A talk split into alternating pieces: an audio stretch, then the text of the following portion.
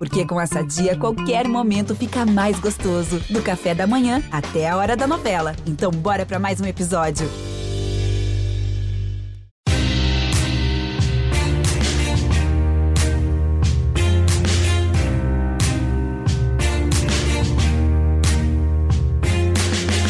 Olá, ouvintes do GE. Eu sou o Rodrigo Capello. Este é o Dinheiro em Jogo. A final da Liga dos Campeões vai ser disputada por Manchester City e Chelsea. E neste episódio, nós vamos entender mais sobre o contexto político e econômico por trás desses dois grandes clubes. Neste episódio, eu tenho duas participações. Vou começar por ordem alfabética, regra aqui do podcast. Daniel Mundim. Tudo bem, Daniel? Salve Capelo, salve todo mundo ligado aqui no Dinheiro em Jogo. É um prazer participar do podcast com vocês. O Daniel é jornalista, colega de GE, trabalha aqui na Globo e trabalha na editoria de futebol internacional, certo? Isso, exatamente. Já há uns bons quase cinco anos. Maravilha. E o meu segundo convidado é o Matias Pinto. Matias, você é historiador? Isso, sou historiador de formação e jornalista é, no momento.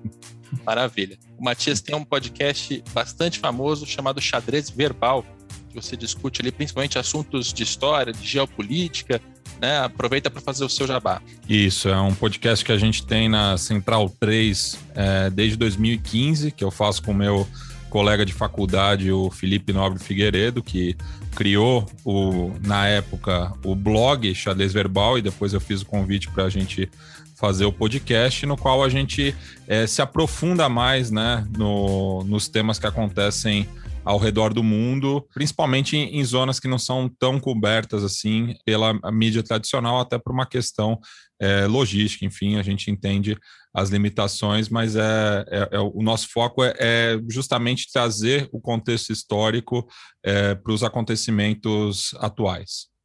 Maravilha. E a ideia neste podcast é usar e abusar do conhecimento dos dois para enriquecer a sua experiência quando você for assistir a final da Liga dos Campeões, saiba que tem muita coisa por trás.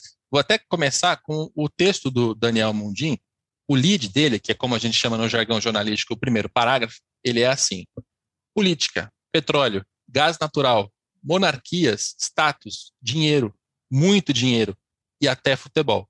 Acredite, tudo isso envolve Manchester City e PSG. Daniel, conta pra gente mais sobre a reportagem, o que é que você conta nela, é, qual é, o, a primeira versão, a primeira introdução que você faz em relação a esse confronto de, de eu até chamei de clubes grandes na abertura, não sei se vocês vão concordar com a, com a categorização, porque até pouco tempo atrás ambos não eram tão vencedores, não tinham capacidade de investimento e tal. Enfim, faça a sua introdução baseada nessa reportagem que você fez. É, são, são novos grandes, né? E aí inclui o PSG, e isso explica muito da intenção do, do projeto do, dos caras por trás, dos caras e dos grupos, né, por trás desses projetos. Eles vão atrás de clubes médios, medíocres, né, no cenário europeu, que se você pegar no em 2003, quando o Chelsea foi comprado, em 2008, quando o City foi comprado, em 2011, quando o PSG foi comprado, falar que eles tinham chance de ganhar a Champions era loucura. Né? E então faz parte da intenção desse projeto você pegar um clube medíocre e levá-lo a um a, a, as glórias, porque isso, obviamente, indica sucesso, e é e aí que está é um, um pouco do, do, objetivo desses grupos, né? E aí, no caso do PSG e City, é, eu fiz essa, essa reportagem é, porque são dois clubes com que no, no senso comum a gente entende como é, como exemplos, né, de, desse tipo de, de futebol moderno, de, do, de negócio moderno do futebol, que são financiados e foram alavancados por bilhões de, de euros de duas nações do Golfo Pérsico que estão envolvidas em um contexto é, um pouco tenso e até e um pouco quase, quase bélico né, nos últimos anos. Os Emirados Árabes é o país por trás do, do projeto do City, e os, na verdade é mais especificamente o Emirado de Abu Dhabi, né? Os Emirados são formados por sete Emirados e Abu Dhabi é o mais rico dele, não Dubai, como talvez as pessoas pensam, né? Que é por causa de, de todo o luxo, destino, destino turístico é Abu Dhabi, está por trás de, do Manchester City e, e o PSG, o, o Qatar, né? São duas nações rivais no momento, não tinham relações diplomáticas desde entre junho de 2017 até janeiro deste ano e ainda está um pouco tenso.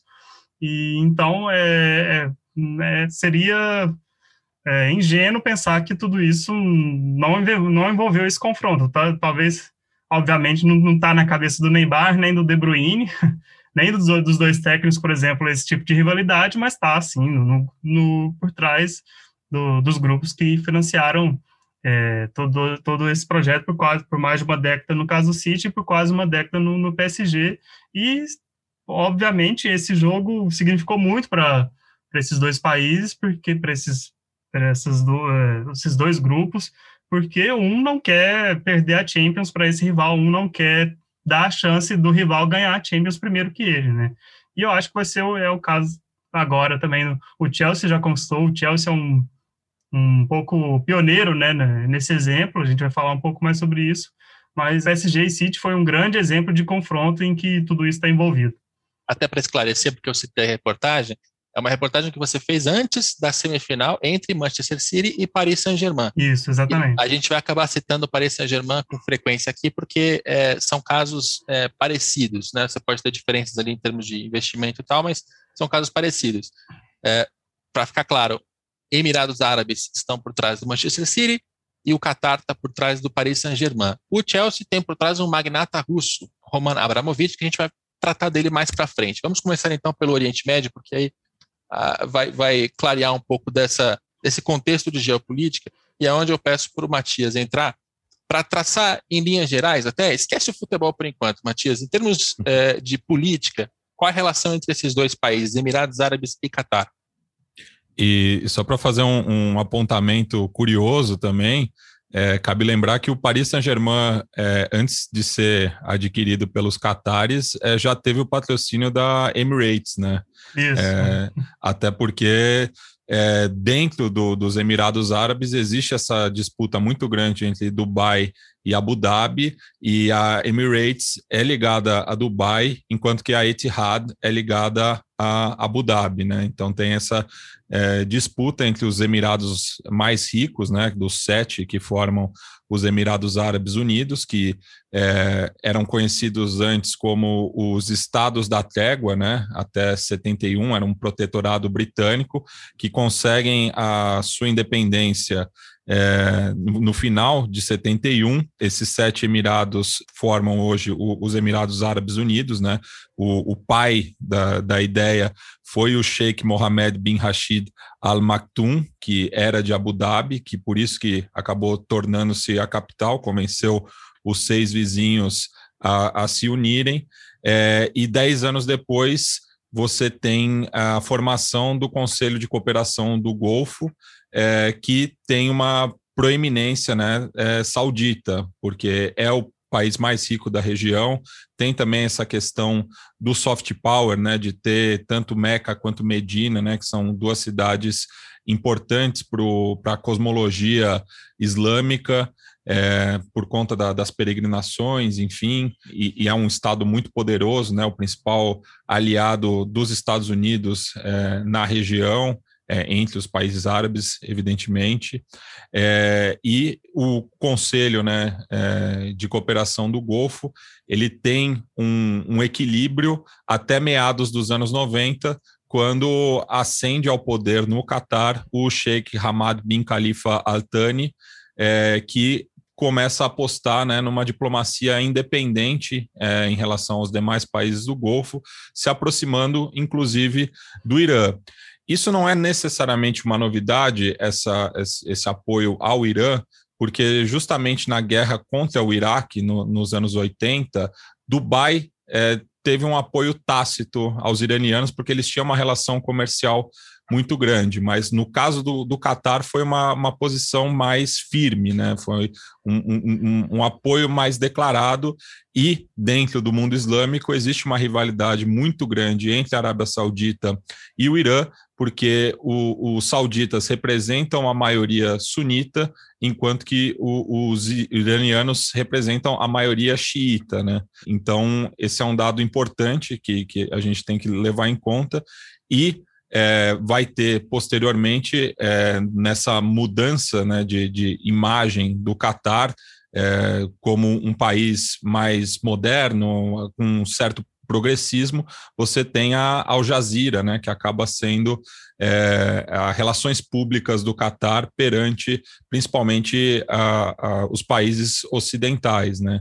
Então começa daí, né, essa rivalidade daí entre o Catar, que só tem fronteira com a Arábia Saudita, cabe lembrar, né, uma península ali é, que sai da, da, da Península Arábica e que vai gerar em 2017, como o Daniel bem frisou, o bloqueio ao Qatar que vai durar até o começo desse ano, né? Então, quando o Paris Saint-Germain e o Manchester City jogaram, já tinha acabado o bloqueio, mas claro, a situação ainda não está totalmente normalizada, né? E uma curiosidade que o, o Conselho de Cooperação do Golfo ele completa 40 anos agora em 25 de maio. É, então tem, tem esse marco temporal importante para a gente entender a, as relações geopolíticas da, da região. E um parênteses com uma curiosidade, talvez irrelevante para toda essa conversa: xiita não é sinônimo de radicalismo, né? Não, justamente. Tanto até que o Estado Islâmico, por exemplo, ele é de uma vertente é, wahhabita, que é uma interpretação é, mais radical do sunismo. É, o Osama Bin Laden era sunita, até por é, ter, ter, ligações né, com, a, com a família real saudita. É, então, não necessariamente xiita são os muçulmanos radicais. Existem radicais é, em ambos os grupos, é, mas o, é, a, a, interpretação radical não é uma exclusividade dos xiitas. É bom porque se você aí fala xiita como sinônimo de radical, pare de falar, você está sendo ignorante do ponto de vista do Oriente Médio. E aí, Daniel... é, que, é que eu acho que isso, só, só complementando, isso até que surge por conta da Revolução Iraniana, né, que acho que foi o, o primeiro movimento de ruptura do mundo islâmico com o, o chamado Ocidente, é, que daí você tem uma predominância xiita, né, os ayatolás, enfim, mas é, não, não é algo, não, não é uma regra, né. Pois é. E aí, Daniel, eu queria até que você que você colocasse nessa conversa um termo que você usou na sua reportagem e que eu até já gravei aqui um podcast apenas sobre ele, mas a gente vai retomar porque é importante, que é o sport washing, que é basicamente quando você faz a, a, lavagem da sua reputação por meio da, do esporte. Eu estou usando o termo lavagem porque o wash em inglês é lavagem. Então, uhum. explica para gente o que, que é esse conceito e como é que ele se aplicou a essa semifinal entre Manchester City e PSG. Mais para frente a gente fala do Chelsea, que também tem alguma coisa nesse sentido. Isso, é sport washing, é, é a lavagem da sua imagem por meio do, do esporte, né? Então, como a gente já disse até agora, PSG e City são dois clubes de futebol com, né, com expressivos na Europa, que tem por trás duas nações, Catar e Emirados Árabes, mais especificamente Abu Dhabi, que são duas nações monárquicas. São, é, como bem o Guga Chakra falou na, reportagem que eu disse, são duas ditaduras com di direitos, é, com, não tem direitos iguais para todos, obviamente, mulheres estão numa classe inferior. É, o Catar, a gente está vendo todo esse problema com, com as obras da Copa do Mundo. O Guardian fez a denúncia de mais de 6 mil operários mortos desde que as obras iniciaram, não, obviamente não só no, né, nas obras do estádio, e tudo isso levanta questionamentos no, em relação a direitos humanos. A gente tem visto protestos de clubes de, de clubes e seleções. A Noruega e a Alemanha fizeram protestos chamando a atenção da FIFA para os direitos humanos é, em relação às obras do Catar. É, e Abu Dhabi é uma ditadura. É, um pouco depois que o City foi comprado o, se não me engano, não sei se ele era o, o Sheikh de Abu Dhabi na época, mas o irmão do Sheikh Mansur foi flagrar, é, foi um vídeo foi vazado dele torturando um homem é, no, no, do deserto, a ABC News divulgou esse vídeo. Enfim, são, do, são duas nações que a gente pode passar aqui o programa inteiro levando, levantando questionamentos a respeito da, da moral e da ética de, dessas nações como um país e, e tudo mais, mas é, elas usaram clubes de futebol, usaram o apelo popular do futebol para poder mudar as suas imagens, especialmente o Qatar, que vincula a sua imagem é, muito mais propriamente com, ao clube do que o City e Abu Dhabi, né? E funciona, né? Funciona, funciona sim. na Liga, Liga dos Campeões, a gente fala muito da final dentro de campo, E quem está interessado em saber como esses dois clubes, que partiram de uma certa inexpressão até a capacidade de investimento de chegar à Liga dos Campeões, inevitavelmente você vai falar de Emirados Árabes e de Rússia, né? Enfim, Catar no caso da semifinal. Mas é, tem vários casos de repressão à homossexualidade, Sim. são ditaduras, são países onde as mulheres são tratadas como cidadãs de segunda classe, e tudo isso passa é, meio batido nessa conversa, né? Por mais que alguém argumente, ah, mas vocês aí estão contando pra gente, eu não sabia disso também. Só que a gente sabe que uma transmissão de final na televisão é uma, um alcance ridiculamente Sim. maior do que o que a gente tem aqui é, produzindo conteúdo a respeito. É, queria que o Matias também entrasse nessa bola para falar um pouco mais sobre sport washing. É, é, é esses são casos claros, né? Tem alguma, alguma maneira de, de entender como enfim. É, e, e só fazendo um, um, complemento também à fala do Daniel, tem é, em relação aos trabalhadores especificamente, você tem uma xenofobia muito grande, né? Porque é, o, os operários, enfim, os trabalhadores braçais desses dois países, muitas, muitos deles vêm do subcontinente indiano, né? E perdem completamente seus direitos, né? Tem o passaporte retido quando chegam ao país. É, é uma taxa de suicídio muito grande, porque, principalmente no caso dos Emirados Árabes, é, tem uma, uma legislação né, que, é, nesse caso, até é, é serve de, de, uma proteção para eles, para esses trabalhadores, de que em caso de, de morte, é, de, de, de, suicídio, enfim, é, as famílias deles vão recebem uma compensação. Então, numa lógica perversa, eles valem mais mortos do que vivos, né? Então, muitos acabam optando por, por, esse trágico fim é, por conta de, dessa brecha. No caso do, dos Emirados Árabes Unidos, do, do Qatar, já, já não sei precisamente. Mas é, o, o sport washing é, é isso, né? É, é, é, tudo uma questão de, de promoção, né? É, não à toa que o por próprios Emirados Árabes já deu o exemplo do Paris Saint-Germain, mas a gente poderia ter o Arsenal também na final da, da Liga Europa, é, cujos os, os, naming rights do seu estádio é, novo, né, é, inaugurado em 2006, foram vendidos também para a companhia aérea de Dubai, né? É, então, em todas as transmissões do, do Arsenal, o nome Emirates ele é bastante citado, né? E, e, não à toa eles escolheram a Premier League pelo alcance que, que ela alcançou é, na virada do século, principalmente é, na, na Ásia, né, onde é um dos mercados mais fortes, é, e no, no Oriente Médio, que tem tomado é, o gosto pelo futebol, né? Porque é, eu sempre gosto de, de, lembrar isso, de que o esporte nacional no Catar, por exemplo, é a falcoaria, né? É um país que não tem uma tradição tão forte no futebol é, quanto alguns dos seus vizinhos, nunca disputou uma Copa do Mundo, ao contrário do Emirados Árabes Unidos, que é, estreou em 1990 e, e novamente, é, entrando no, em relação aos estrangeiros, é uma seleção que tem é, muito pé de obra é, importado. Né? Acho que um caso emblemático é o do Emerson Sheik, que foi naturalizado Qatar e quando passou pela liga local, e inclusive defendeu a, a seleção nacional. E aí isso virou projeto, né? Projeto de Estado, né, recentemente com a formação da academia, Aspire, né, estão pegando garotos de todas as regiões uh, ali em volta e é, muito novos para poder formar essa seleção que foi campeã, a última campeã asiática, inclusive metendo um 4 a 0 nos Emirados Árabes lá em Abu Dhabi com sapatada vindo da, uh, da, da arquibancada e é bom lembrar que atirar sapatos nos outros é uma das maiores ofensas né, para os muçulmanos. E, e, você tem também a Copa do Golfo, que é, é, outra competição que gera bastante tensão.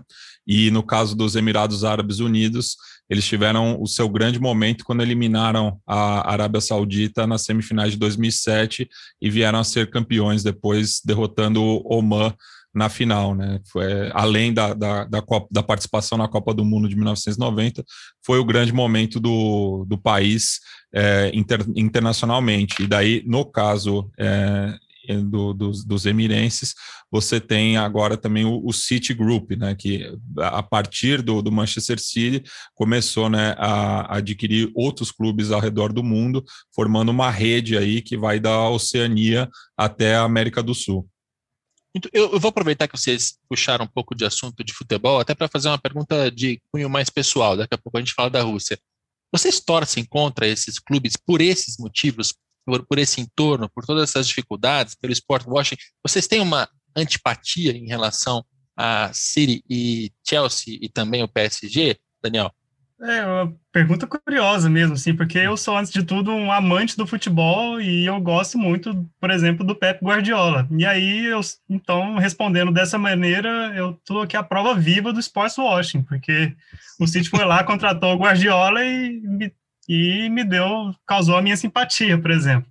Assim, eu, que sou um jornalista, tenho um olhar crítico assim, é, em torno desses clubes, mas mesmo assim eu não consigo olhar para o City e querer o insucesso do Guardiola, por exemplo, do De Bruyne, mas eu estou aqui falando de futebol, né? Aí é difícil querer que esses, esses clubes percam assim, nessas circunstâncias, mas é, não, não, digo que eu torço ou, ou, não, né?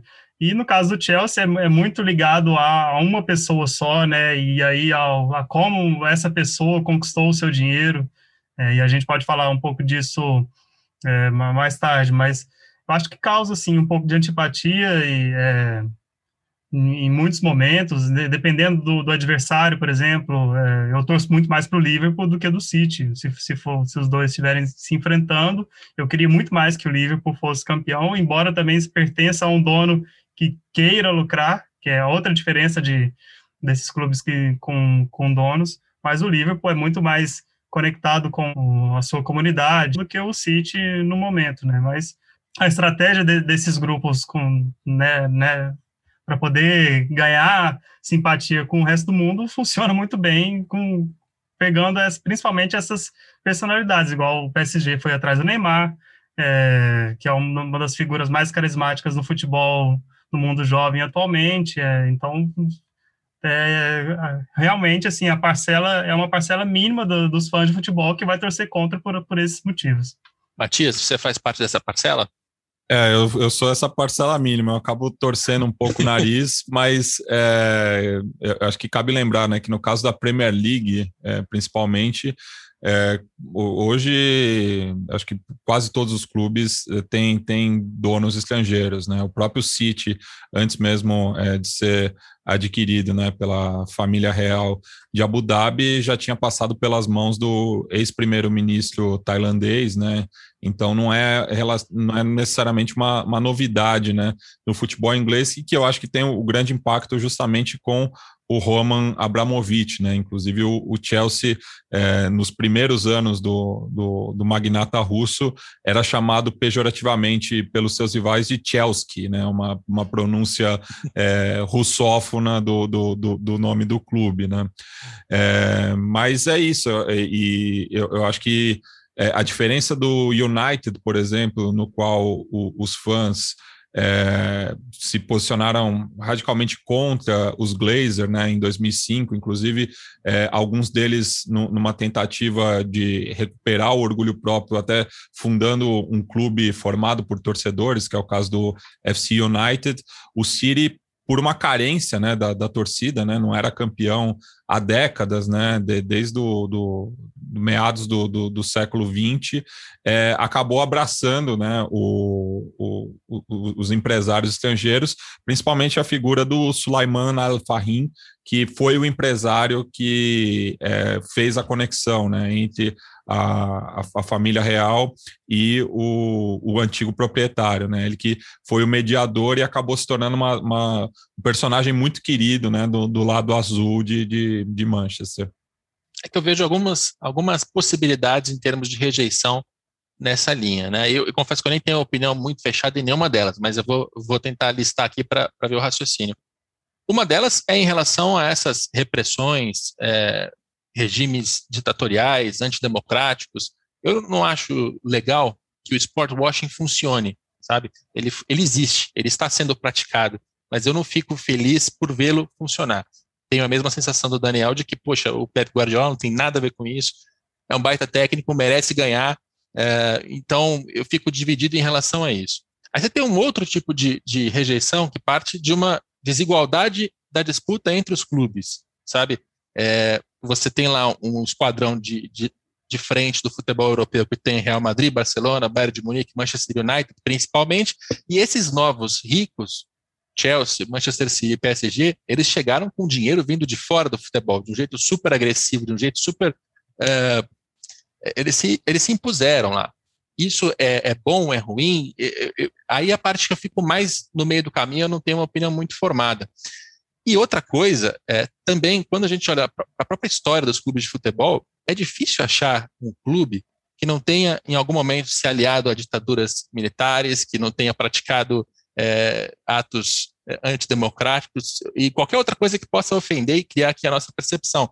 Para falar de Real Madrid, que é o exemplo mais fácil, foi o clube do general Francisco Franco durante muito tempo, né? Então, assim, era um cara absolutamente ditador que usou o Real Madrid para a sua ditadura, para consolidar a sua imagem. Eu não acho isso legal também. É, mas eu não sei se nenhuma dessas possibilidades é tão forte a ponto de me fazer torcer contra. Então eu estou ficando em cima do muro aqui, mas tem, tem, tem vários motivos para se inquietar com, essa, com esse jogo fora do, do campo, né, Daniel? Ah, ah, sim, tem inúmeros motivos, né? Assim, é, é, eles são são experts nisso. A gente, é, outro exemplo do, de como funciona o sports washing é que eles vão atrás de ídolos e esses ídolos constantemente estão no, nos países dos, dos quais os, os, donos fazem parte, né?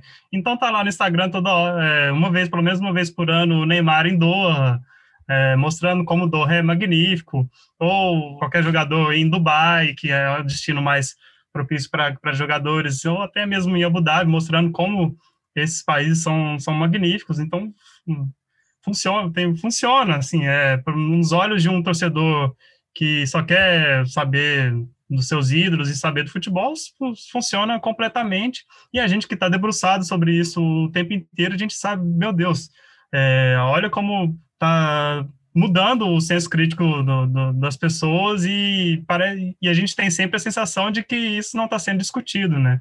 É, a gente é só pensar assim, qual a parcela do, do mundo do futebol está se debruçando sobre esses temas. Assim, a, imprensa britânica que cobre Manchester City assim, é uma pequena parcela que discute é, o, a influência de Abu Dhabi no, no, no futebol e com, quase, por que Abu Dhabi tem, precisa é, merece tantas críticas. Então é, é inquietante assim, assim para um, um, um fã mais aficionado de, de futebol que gosta de pegar todos os aspectos, assim, é, é, é, um dilema. Por isso que eu reconheço, assim, que eu, eu cedo a essa força por, por causa, por me apegar a esses personagens, como eu citei, o Guardiola e o De Bruyne, mas é, é muito difícil, ainda mais nessa final que também tem um Chelsea, que é um, um clube bastante antipático. E, e, ainda tem uma outra linha que certamente incomoda o Matias, estou fazendo uma dedução aqui, mas acho que eu já conheço o suficiente para dizer isso, que é da mercantilização do futebol, né? que é essa coisa de trazer caminhões de dinheiro de fora do sistema. É, assim, não dá para não dá para imaginar mais um futebol que não tenha dinheiro. Isso esquece. Mas o recado que eles passam, eu sei que incomoda muita gente, eu acho que incomoda o Matias. Estou deduzindo direito aqui? É, correto. É, é, o, é o doping financeiro né, é, que, que, que, ocorre. Né? Inclusive, a, a própria UEFA, é, por conta né, de, de, de, da chegada desses novos investidores, né, com um, um dinheiro que é, realmente não, não é orgânico, né? Ele está tá além do, do, do, dos investimentos de futebol, e daí você acaba criando um efeito cascata, né? Porque inflaciona o mercado como um todo. Então a, UEFA é, tentou, né, conter essa, é, é, esse aporte com o fair play financeiro, mas que acabou sendo uma, uma bravata, né? Porque é, na prática é, eles conseguiram maquiar, né? No, no caso do, do, do, PSG, né? Com é, principalmente no, no caso da contratação do, do Mbappé especificamente, conseguiram fazer os, os números de refém, né? Eles conseguiram manipular bem é, esses investimentos e conseguindo passar por essa malha. Né? O Manchester City é, ficou né, naquele impasse se ia poder fazer contratações ou não, no fim, é, acabou meio é, ficando por isso mesmo, né? É, mas é, é, é, é, é, o novo, é a nova ordem né, do, do, do futebol mundial. É, a gente pode lamentar, mas é o, é, é o, é o que está posto, né? É, e não à toa, né? É, o, Manchester City, é, assim como outros, é, estavam envolvidos né, na, na malfadada tentativa da criação da, da Superliga, né? Porque na, na cabeça desses investidores, eles já fazem parte de uma casta superior em relação a, aos demais clubes, e daí bateu muito no, no orgulho, é, principalmente né, do, do, do, torcedor médio inglês, de que acha que a Premier League, que é, na verdade, a Superliga, né? Que é, você não tem a necessidade de criar um outro campeonato, já que o melhor campeonato do mundo é realizado ali é, no Reino Unido, é, e isso explica também um pouco do, do, da, da, visão é, do inglês perante o resto do mundo, né? esse isolacionismo, é, mas ao mesmo tempo o, com, com, um forte componente é, de supremacia. Né? E para quem não é familiar ao fair play financeiro, só para resumir rapidamente, é um conjunto de regras é, que tenta deixar o mercado mais saudável. Isso pode ser adotado por países, por ligas, por federações. O mais famoso que a gente conhece é o da UEFA, que se aplica a todo o continente da Europa. E aí você tem um conjunto de regras para dizer assim: olha, você não pode ter um endividamento superior a tantas vezes o seu EBITDA, você não pode ter um prejuízo maior do que tanto. E uma dessas regras é que você tem lá uma limitação para aporte de dinheiro de partes relacionadas. Essa maneira mais técnica de dizer, basicamente é o dono não pode chegar e sair despejando dinheiro, porque senão ele vai causar bolhas de inflação e vai, vai prejudicar o mercado. É, só para essa inflação também ficar mais, mais fácil de entender, imagina que quando o Chelsea chega, coloca um caminhão de dinheiro, começa a contratar jogador, aqueles clubes que ele vende o jogador também vão ter um monte de dinheiro na mão e vão tentar compensar, repor aquele jogador fazendo loucura. E isso vai se arrastando por toda, toda a, a indústria e vai aumentando o salário dos jogadores e vai aumentando também as dívidas dos clubes com a compra de direitos muitos quebram no meio do caminho. Então, a ideia do fair play financeiro ela tem duas linhas ali, né? Uma é de tornar o mercado mais responsável e a outra era de tentar é, segurar um pouco todo esse investimento vindo desses clubes. E ela não conseguiu, porque tanto Paris Saint-Germain quanto o Manchester City colocaram muito dinheiro, feriram as regras e cada um dos dois, por motivos diferentes, acabou ali não tendo é, punição alguma. O PSG foi uma história de que eles recorreram, mas o, o caso não foi julgado nos prazos adequados, então, puxa vida, perdeu o prazo, não ficou com punição alguma. E o Manchester City até parecia em algum momento que poderia ter alguma coisa mais séria, acabou se resolvendo com uma multa de, se não me engano, 10 milhões de euros, e 10 milhões de euros para esses caras é, é, centavinhos que estão dentro da carteira, não fez a menor diferença. Esse ô, ô, Capelo, só, só para ilustrar isso, né, é, em 2008, quando o, os emirenses é, adquiriram o Manchester City, o país era responsável por cerca de 10% do petróleo exportado no mundo. É, o que, que é, é muito dinheiro até para qualquer clube de futebol. É, é, é, outro planeta, é uma coisa muito, muito maior. É, isso demonstra também o, o, o, bolso sem fundo desses caras. A gente vai falar um pouquinho da parte de finanças, mas antes eu quero introduzir o Chelsea nessa conversa para a gente entender melhor o contexto.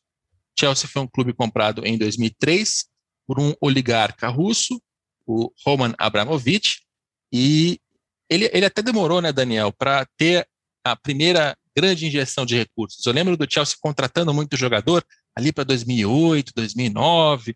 É, foi, foi mais ou menos por ali que eles saíram comprando todo mundo, né? É, assim, investimentos pesados, sim, né? Mas conseguiu aquele bicampeonato inglês é, com o Mourinho, 2004, 2005, se não me engano, com jogador, alguns jogadores que já estavam no elenco, né? É, o principal deles, o Lampard, que é o maior ídolo do Chelsea, é, já estava no elenco, aí tinha o Duff, é, no Robin, né? Então demorou mesmo, assim, aí é, aí atrás de, de, nomes de peso, né? A gente lembra do Shevchenko, que foi um pouco mais para o final, e o seu o Chelsea chegou à final da Champions League, é curioso, porque o Chelsea chegou à final da Champions League em 2008, e foi o ano que o City foi comprado, né? Então, você viu, é, quando o Chelsea estava tentando atingir o seu sonho né, nesse projeto, o City estava começando o seu próprio projeto, né? E, é... simbolicamente uma final em Moscou, contra o, o, Manchester United, que já tinha sido adquirido pelos Glazer, só que daí no caso do United é, acontece um, o efeito reverso, né? Porque o, o, o clube acaba absorvendo muita da, da, das dívidas do grupo estadunidense e vai perdendo o seu poder de, de investimento, né? É, isso, exatamente. E, e, o Chelsea só perdeu aquela final por causa de um escorregão do Terry, né? É, na, na, cobrança do pênalti decisivo, e o United ganhou.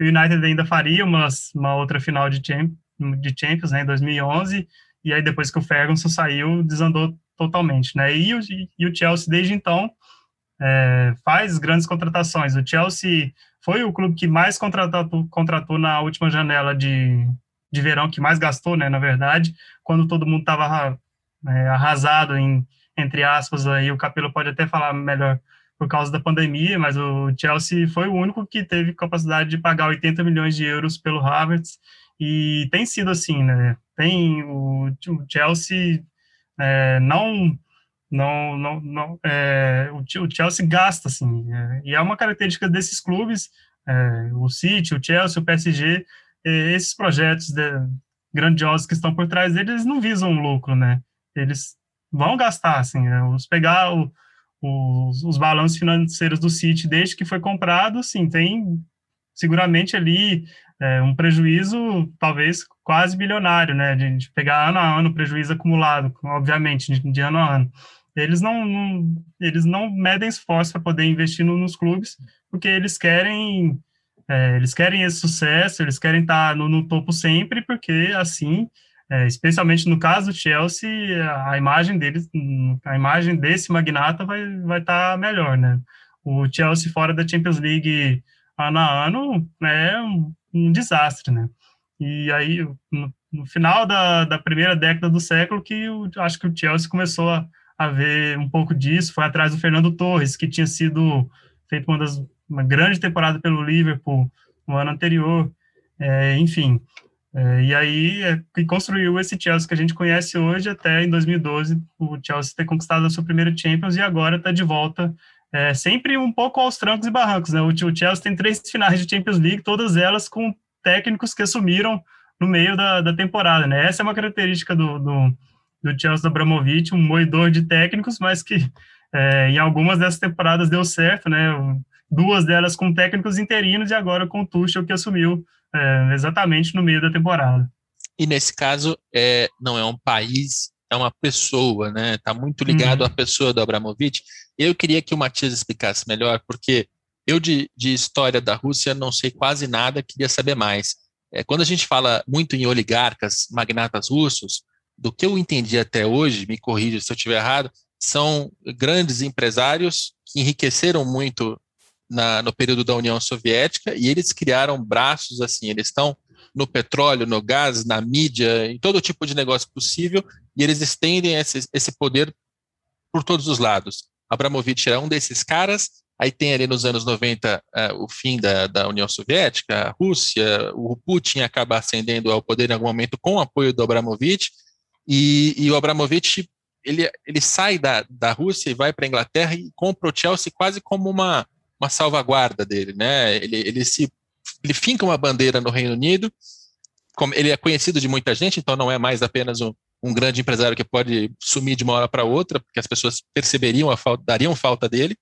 E ao mesmo tempo ele continua funcionando como uma espécie de uma ponte política entre Reino Unido e Rússia, enfim, Falei alguma bobagem aqui? O que, que você lembra sobre essa história de Abramovich e Rússia?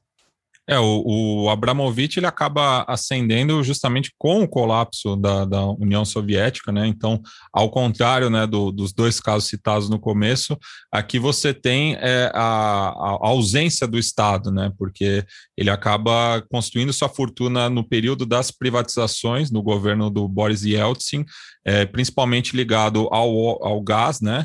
E o alumínio. É, então, ele constrói sua fortuna a partir de, dessas duas commodities, e justamente com a ascensão do, do, do Putin, é, que vai começar a perseguir esses oligarcas, né? É, cabe lembrar que Moscou chegou a ter a maior concentração de bilionários é, do mundo recentemente.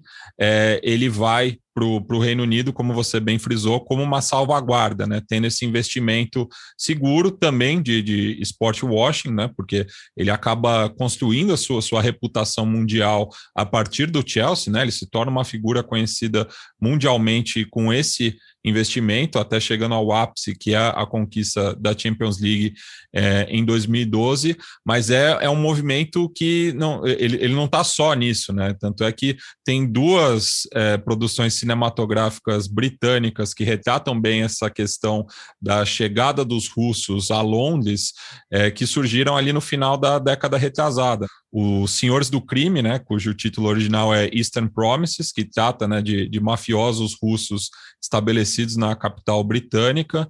Filme muito bom, com o, o Viggo Mortensen no, no papel principal.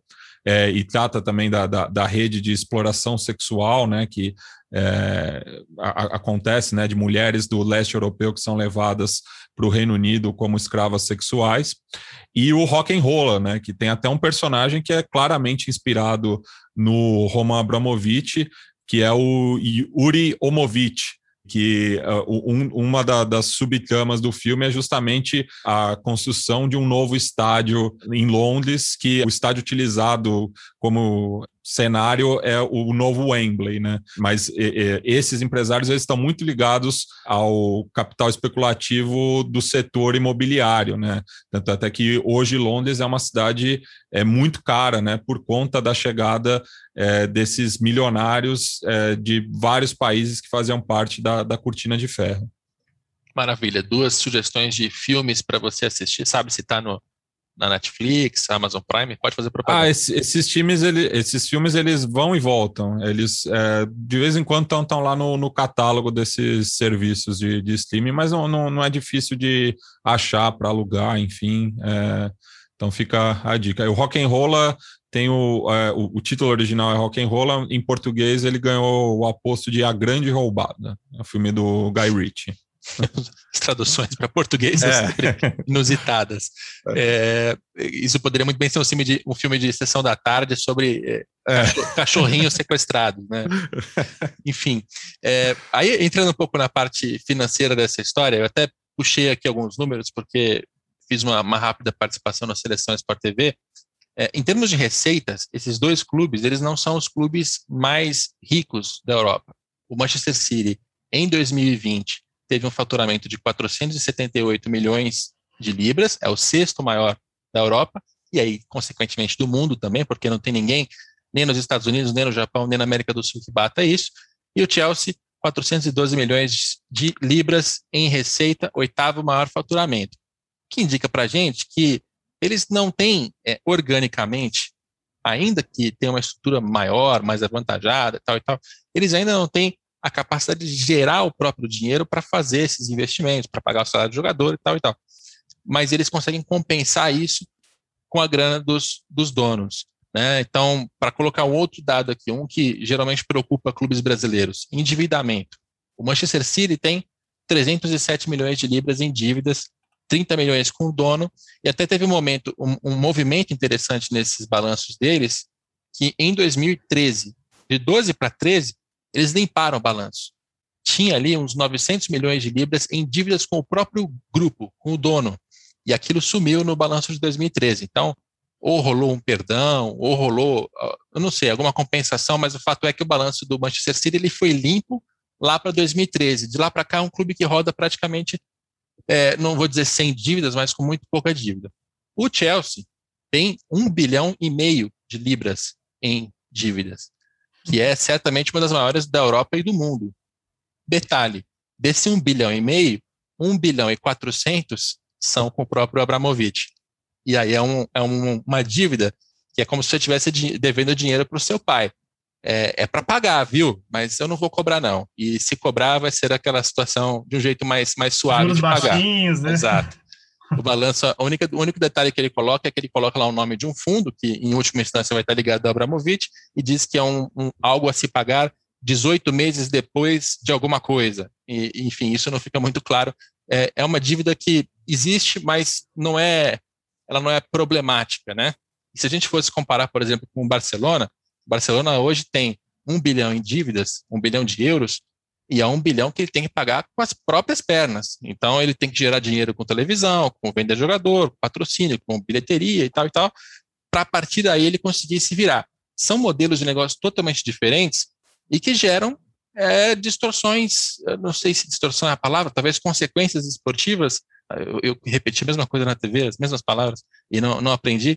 É, gera consequências esportivas, né, Daniel? Porque essa final que a gente está vendo entre é, Chelsea e City, se estivéssemos falando de um cenário em que o futebol fosse, entre aspas, puro, em que ele funcionasse apenas com o próprio dinheiro, talvez os dois não tivessem chegado. Talvez fosse, sei lá, Real Madrid e nem o PSG. Talvez fosse Real Madrid e outra coisa na final.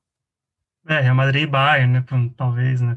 É, jamais, assim, eu acho que esse é, esse cenário é o que mais justifica o que a gente chamou, que o Matias até falou aqui, de doping financeiro.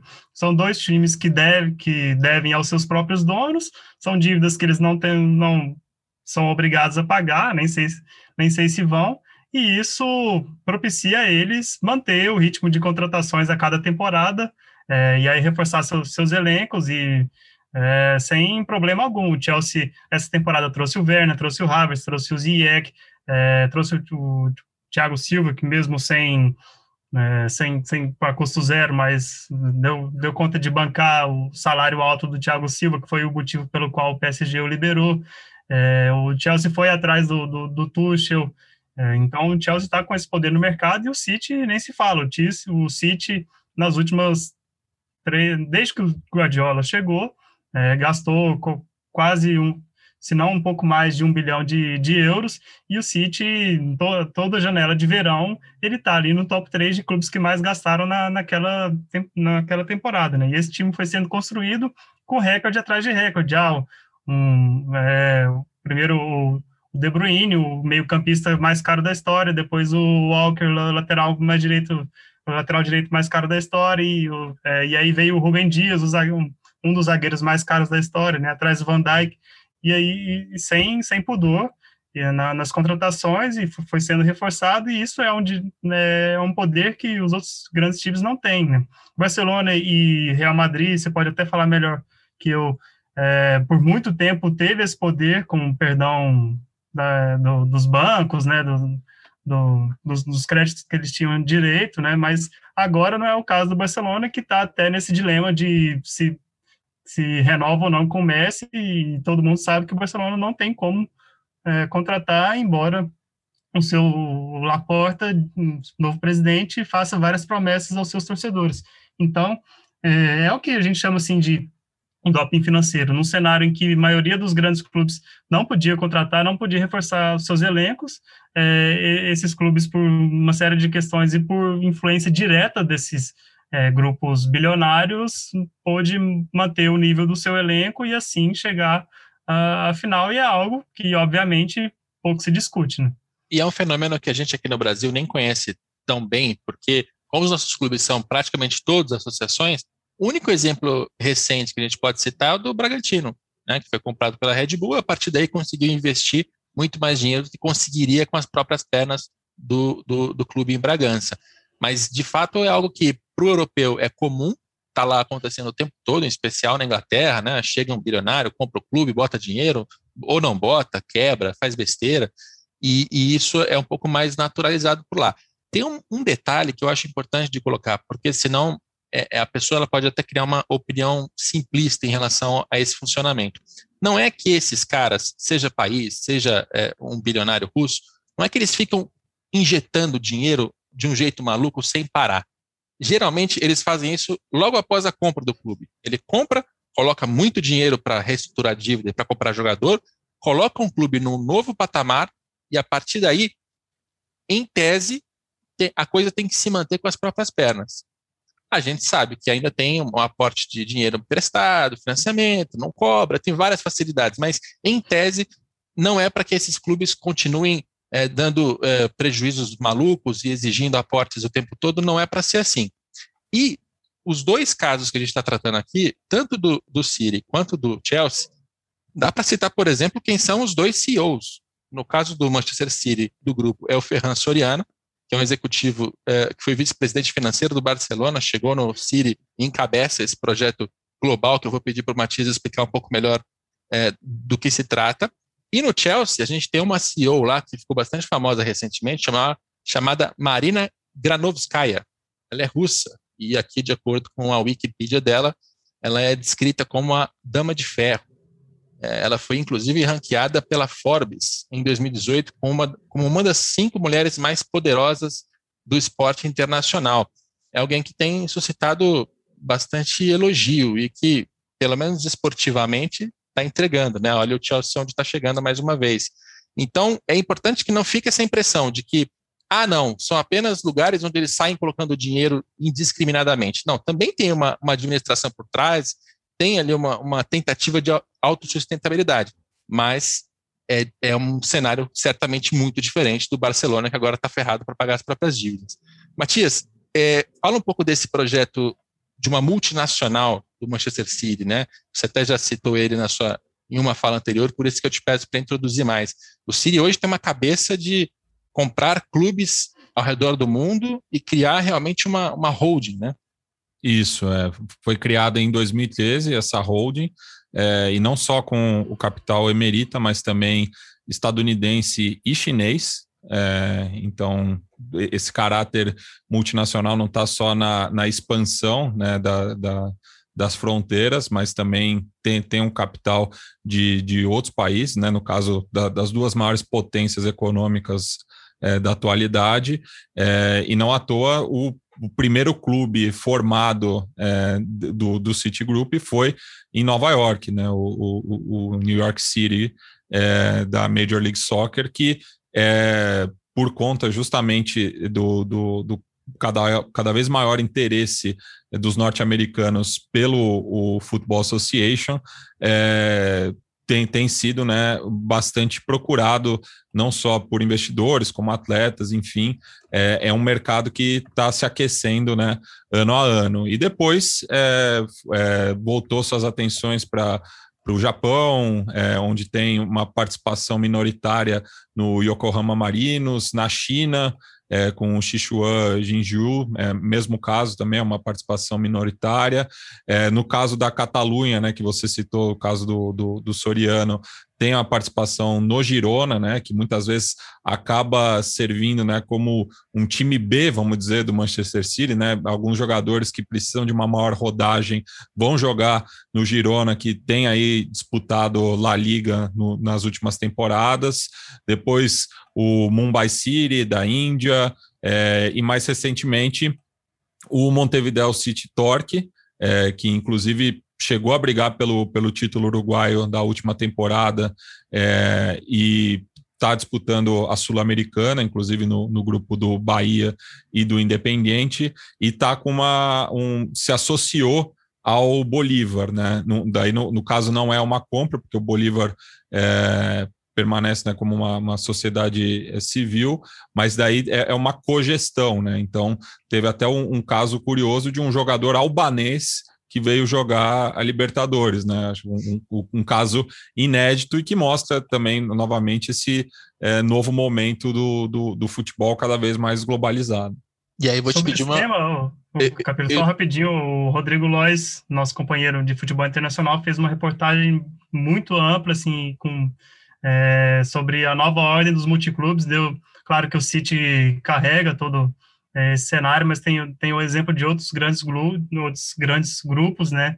E assim, tá bem detalhado esse projeto do City, que é, esportivamente falando, é, principalmente de captação de novos talentos, né? Tem, é, a gente pode mencionar aqui três jovens brasileiros, né, de clubes brasileiros que foram adquiridos pelo Grupo City, o Ian Couto, que era do Curitiba, lateral, lateral da seleção brasileira campeão mundial sub-17, é, foi comprado pelo City e atualmente é titular do Girona, com 19 anos de idade. Diego Rosa, volante do, do da base do Grêmio, foi adquirido e está no, no time russo, que eu não me atrevo a falar, que agora eu não lembro o nome. É, e agora o Kaique, que fez gol pelo Fluminense na Libertadores, também negociado com o Grupo City. Ele certamente vai para algum desses clubes para poder ganhar experiência e, se der certo, é, vai ser adquirido pelo City, e também tem o Douglas Luiz, que está no Aston Villa, e inicialmente foi adquirido pelo, pelo City com esse, com esse objetivo, é, mas foi vendido ao Aston Villa e o, já se fala na imprensa inglesa que o City quer comprá-lo de volta. E, e, só falando o, o, o nome também né, do, do, do, jogador em questão que eu tinha citado, é o Armando Sadku, é, que estava no, no futebol turco e, e, veio parar no, no Bolívar, que é o principal clube né, do, do, do país vizinho. E eu queria pedir a opinião de vocês de novo, de, de, de um caráter mais pessoal. Agrada a vocês essa ideia da multinacional? Porque o que eu vejo muito por aqui é, é o torcedor pensando assim: peraí, meu clube está quebrado, ele é administrado por X conselheiros, tais presidentes, né? a gente tem um modelo aristocrático aqui que é, que é bastante nocivo. Imagina se o, os Emirados Árabes e o Ferran Soriano decidem comprar um clube brasileiro, limpar o endividamento, contratar jogador, fazer tudo isso que está acontecendo com o City e Chelsea. Nossa, esse é o sonho de muita gente. Mas também tem um outro lado aí, né? Não vou nem, não vou nem discutir se isso é possível de acontecer, se isso, a gente discute a viabilidade depois, mas tem o outro lado que é, você vai então relegar o seu clube a um papel de clube satélite, né? Então, se o próximo Pelé aparecer no teu clube, esquece porque ele provavelmente vai jogar no City muito rapidamente. É, te agradaria ver o clube que, que você torce ser comprado por um sheik ou por, por um bilionário russo? Ah, não, de, de forma alguma. É, sim, é, eu até vou dar um exemplo de quando a gente noticiou no, no GE essa parceria do Bolívar com o City, eu vi muitos comentários na própria notícia e nas redes sociais, é, alô City, vem comprar meu Botafogo, assim, tipo, muita gente falando, falando mais ou menos assim, e eu acho que eles não pensam nisso, né, se, se, se houver essa, essa parceria, é, assim, se os, os, jovens que o Botafogo forma, que não são muitos, é, já vão embora muito cedo, já, já se diz agora que o Matheus Nascimento recebeu uma proposta e o Botafogo é, recusou. Imagina com um, um, patrão, um patrão, vai ser patrão, assim, é, é, um funcionário, a gente vai, vai ter que, vai ter essa hierarquia, assim, clara, assim, porque é claro que o Manchester City é o principal time do grupo, né? Não me agradaria de forma alguma por uma série de motivos, tudo bem que isso representa, assim, é uma, um respaldo financeiro maior para é, e é algo que eu diria que 95% dos clubes brasileiros não têm no, no momento, né? é, uma estabilidade financeira, mas é isso carrega, isso traz consigo muitas coisas, né? Além dessa perda de talentos, eu diria outra coisa. A gente tem um exemplo aí da Red Bull, é, tem o Salzburg e o, e o Leipzig, eles disputaram a Champions League na, na mesma temporada. É, e por mais que a empresa diga que não há conflito de interesses, assim, é, vai sempre haver esse, esse questionamento. Assim, uma hora talvez o, o Girona jogue uma Champions League e aí, se, se caírem no mesmo grupo com o City, quem é que garante para o Girona que o, não é interesse do City Football Group que o City passe, que o City ganhe os jogos, né? Enfim, vai tem todo esse questionamento ético e eu, como torcedor do Girona, eu, como torcedor do Salzburg, não vou me sentir confortável, eu jamais iria que, querer isso.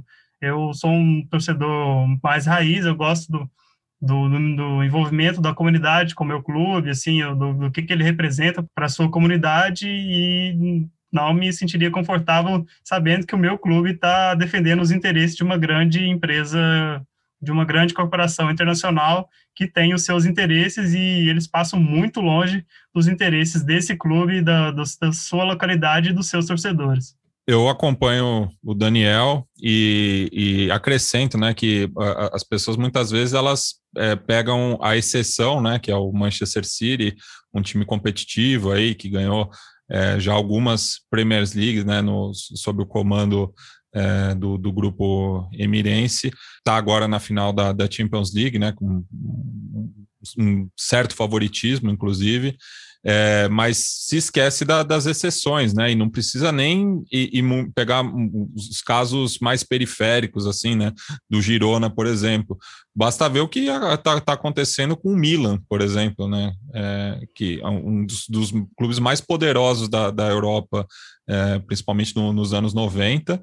É, e que com os investidores chineses é, não decola, está é, tá cada vez é, menos competitivo, né, ficando fora de diversas edições da, da Champions League, é, vendo o, os rivais é, em um ótimo momento, né, Então, basta ver, né? O que aconteceu com, o Milan, pô, pode se repetir aqui também, né? E daí fala, né, do, do caso do, do, do Citigroup, mas recentemente ventilaram também é, diversos supostos interesses, né, de investidores chineses, né? Também sob essa lógica da nova rota da seda, né? Desse da, da, expansão do, do, do, capital chinês, também utilizando né, do, do sport washing, e recentemente, né? Foi o caso do, do América de Minas, do CSA e de um clube amazonense. Eu não lembro agora se é o, o Nacional. É, mas rolaram esses boatos, né? E daí todo mundo é, começa a ficar empolvorosa, né? Nossa, agora uh, Libertadores é, é, o limite, né? Tipo, já, já pensa que vai ser uma grande potência e não, né? É, é, é mais um, um, Você está na base do, do, do, futebol, você vai seguir tendo como a, a principal é, função nessa cadeia, que é a de exportação de, de pé de obra, né? É porque o, o, esses investidores eles têm é, esse olhar para aqui para o futebol brasileiro. É, para eles não interessa ser campeão brasileiro da Libertadores. Eles querem justamente, como, como você bem falou, é, adquirir o, o, novo Pelé com o menor custo possível, né? Pois é. E essa, e essa viabilidade também é bom que a gente está tratando aqui de uma, de uma questão retórica, praticamente, porque é, qual é, quando a gente olha para a final da Liga dos Campeões e vê os interesses do, do oligarca russo, Abramovich, os interesses dos Emirados Árabes quais desses interesses seriam satisfeitos se eles estivessem no futebol brasileiro? É, você é, fincar uma bandeira lá no, no, bairro do Botafogo faz algum te posiciona na geopolítica mundial? Não. Você comprar um, um clube em, em, Goiás vai te fazer é, uma pessoa mais importante de alguma maneira? Vai, vai fortalecer a sua relação com Vladimir Putin? Também acho que não. Então, é, é só que a gente tem que lembrar que essas, essas histórias todas uma coisa é você olhar para a Europa e falar assim, puxa, lá funciona assim. Outra é você começar a fazer sonhos e ambições de que isso aconteça aqui, estando num, num cenário totalmente diferente. Enfim, é bom fazer essa, essa explicação, né? A, parte, a viabilidade é diferente. E só para não ficar em cima do muro também, eu talvez eu seja menos radical na rejeição em relação a vocês dois, mas eu também não tenho confiança, assim. É, é que eu olho, às vezes, para a política do Vasco, para a política do Botafogo, para a política do Fluminense, e penso, cara, a chance disso aqui dar certo é nula, não tem jeito. Precisaria haver alguma grande mudança. Agora, que grande mudança é essa? É colocar uma empresa como a Red Bull para ser a dona? Nem sequer o balanço financeiro ela publica completo, falta transparência.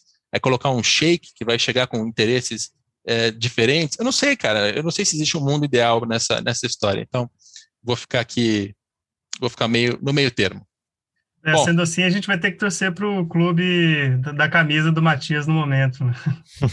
conta, aí, conta qual que é o clube da, da sua camisa, Matias. Eu tô, tô, aqui com uma camisa do, do São Paulo, né? Que a, acaba é, sendo um, um, caso interessante, né? De um clube antissistema, né? Mas que tem o paradoxo que é o, é o terceiro maior vendedor de camisas na Alemanha e é, é, impressionante, assim, em qualquer cidade da Alemanha você vê é, nas lojas esportivas camisa do Bayern, do Borussia e do São Paulo, né, além do, do clube local, né, é, mas é um clube que não, não consegue dar o próximo passo, né, ele, a última vez que jogou a, a Bundesliga foi no começo da década passada, né? Então é um clube que tem esse, esse lado mais romântico, mas não, não consegue transformar isso em, em, em, ser um clube competitivo, né? Mesmo tendo uma arrecadação a, além da, da sua capacidade, né? Acaba sendo um clube que é adotado, né, por diversos torcedores mundo afora, mais pela ideia, né? Porque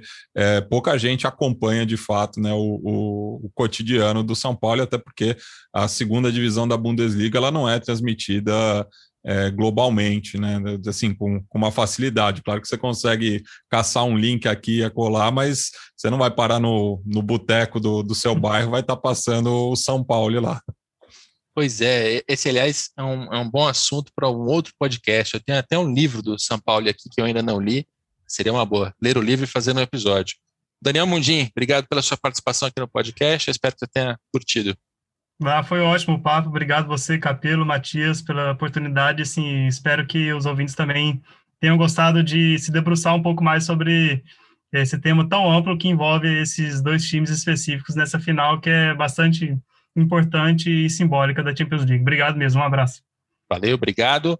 Repórter do GE, acompanha as reportagens dele, obviamente, no GE. Matias Pinto, jornalista e historiador, obrigado pela participação aqui e convido todos os nossos ouvintes a ouvir também o Xadrez Verbal. Valeu pelo convite, Capelo. Um prazer conhecer o Daniel também é, e estar tá falando para um público diferente.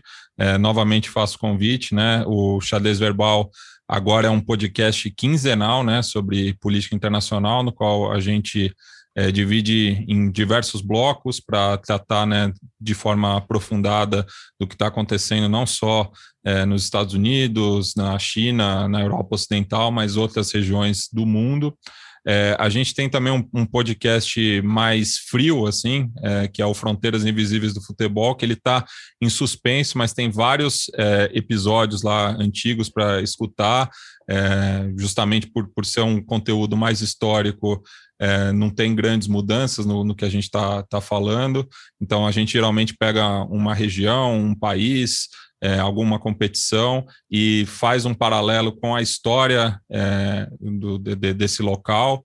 É, então, um podcast que eu tenho bastante é, orgulho assim de estar de, de, de tá por trás. E é isso. E, e tô, tô lá na Central 3 também, onde a gente tem o, o Trivela, que, que é um podcast duas vezes por semana, né, com o, o pessoal do, do, do, site, que é referência no, no, futebol internacional aqui no Brasil, que daí a gente discute mais o campo e bola, mas também fala um pouco do, do que acontece nos bastidores, fora de campo.